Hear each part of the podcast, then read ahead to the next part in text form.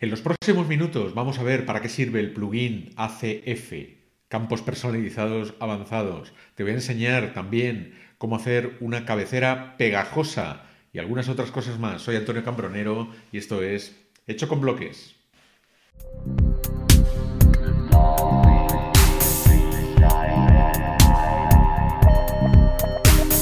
Como sabes, tenemos un blog en inglés con las traducciones de algunas de las entradas de blogpocket.com.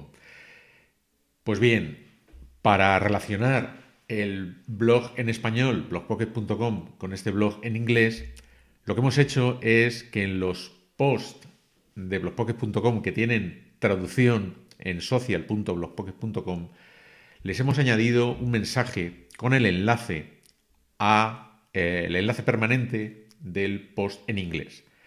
¿Cómo hemos hecho esto? Pues añadiendo un metadato a la lista de metadatos de las entradas.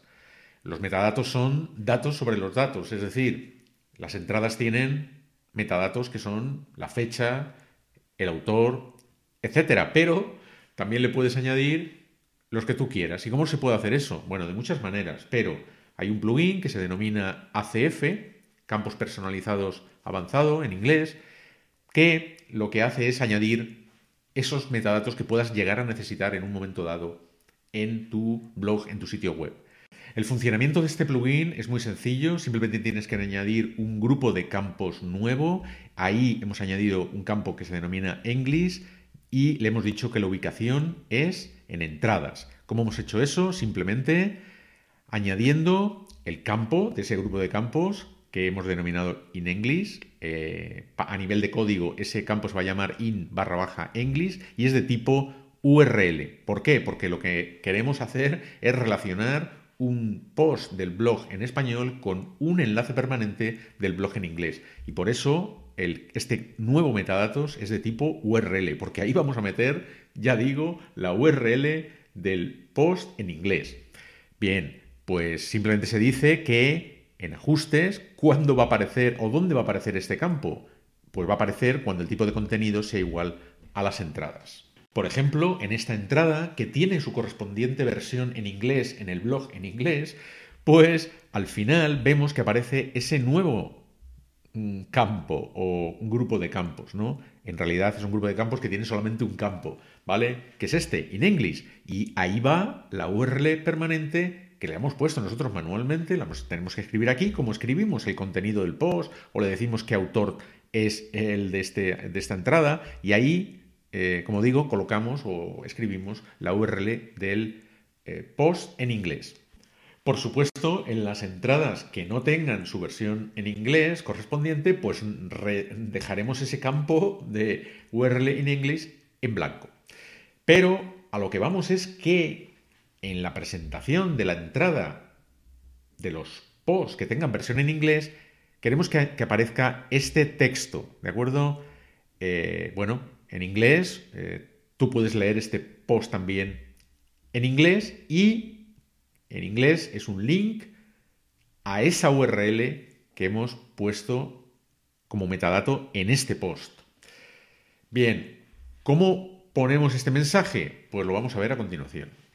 Aquí lo que necesitamos es modificar la plantilla que presenta la página con cada entrada. Ahora lo veremos. Bien, estamos en la edición completa del sitio, Gutenberg, WordPress, eso es muy sencillo. Pero antes tenemos que configurar el código para que eso aparezca. Y eso lo vamos a hacer con un plugin que se llama XYZ PHP Code.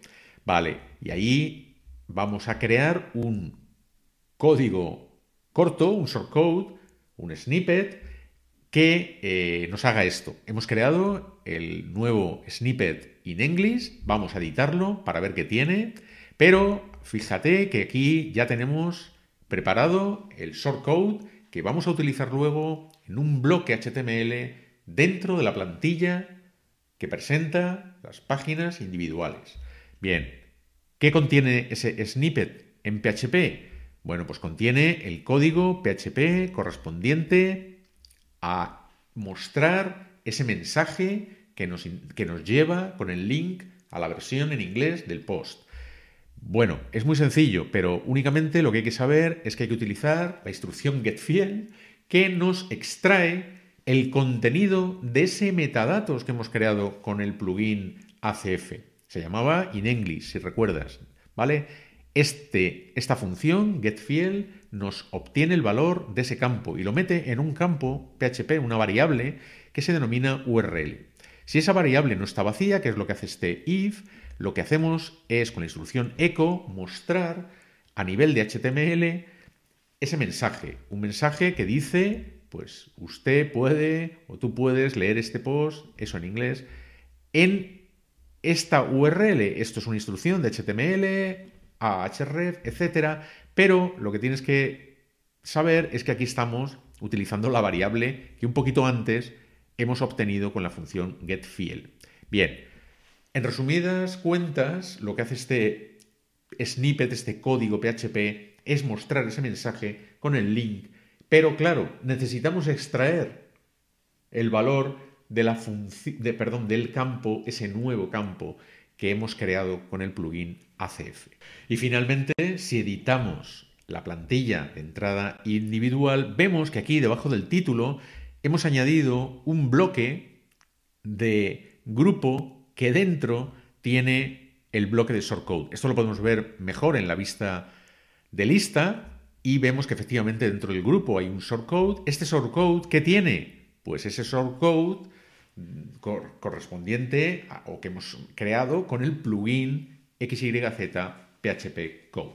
Y es así como podemos mostrar finalmente este mensaje debajo del título de cada entrada de solamente los posts que tengan versión en inglés. Y así aparece vinculado cada post a su correspondiente versión en inglés. Y hablando del blog en inglés social.blogpocket.com, fíjate lo que hemos hecho. Si hacemos scroll, vemos que la cabecera permanece fija a la vez que vamos haciendo scroll, como decía. Entonces, esto se denomina cabecera sticky, cabecera pegajosa, y lo hemos hecho de la siguiente manera. Simplemente hay que ir dentro del administrador de WordPress de ese blog, hay que ir a editar la plantilla con el editor de la edición completa del sitio, pero con la versión de el plugin Gutenberg instalada. Esto no funciona en estos momentos en el núcleo de WordPress, en la versión 6.1.1 o la que tengas, la última. En estos momentos solo funciona con Gutenberg 15, a partir de la versión Gutenberg 15, la versión 15 de Gutenberg. Bien, pues si tienes esa versión instalada, entrando en la plantilla que presenta eh, la, la, plantilla de inicio, ¿no? Que presenta e, esta, ¿no? Vamos a editarla. Y en este vamos a ir a la vista de lista y vemos que la cabecera la hemos convertido en un bloque de grupo y si vamos a la configuración de el bloque de grupo, ¿de acuerdo? Que tenemos señalado aquí en la vista de lista, que aparece la configuración del bloque y vemos una nueva función interesante que es en este apartado de la rueda dentada la posición. Y la posición, además de la, del valor por defecto, tiene ahora el valor sticky, pegajoso. Simplemente indicando aquí sticky y salvando, tenemos esta posibilidad que acabamos de ver aquí, que es que la cabecera u otro bloque, esto funciona para todos los bloques, se quede pegada y fija.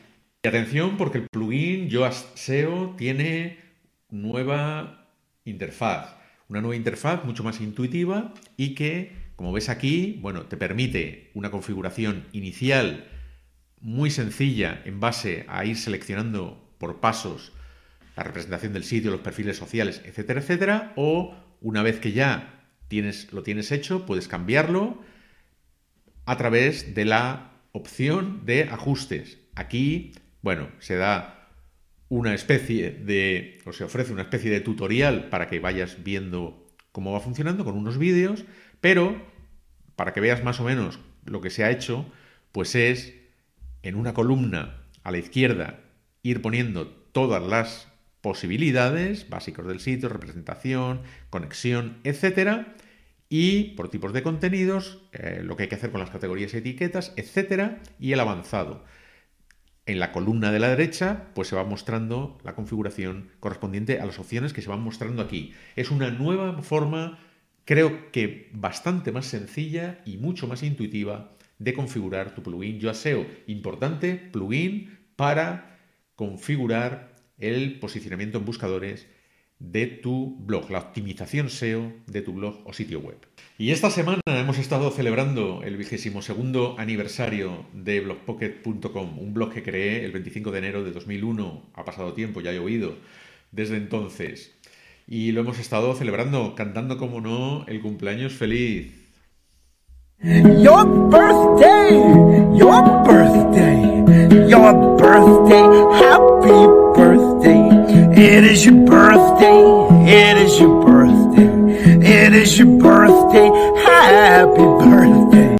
Si te ha gustado este vídeo o los anteriores, pues ya sabes, puedes seguirlo desde ahora en blogpocket.com. Una semana después subimos el vídeo a YouTube, donde ahí puedes activar la campanita para no perderte nada. Usa el RSS, un, agregador de feeds como Feedly, te puede servir para no perderte tampoco nada del blog, eh, ninguno de los posts que publicamos, ninguno de los video podcasts también, como este hecho con bloques. Eh, bueno, lo vas a encontrar también en formato audio en todas las plataformas de podcasting, pero el vídeo también lo puedes ver si te eh, conectas con tu usuario en Spotify. Esto es fantástico.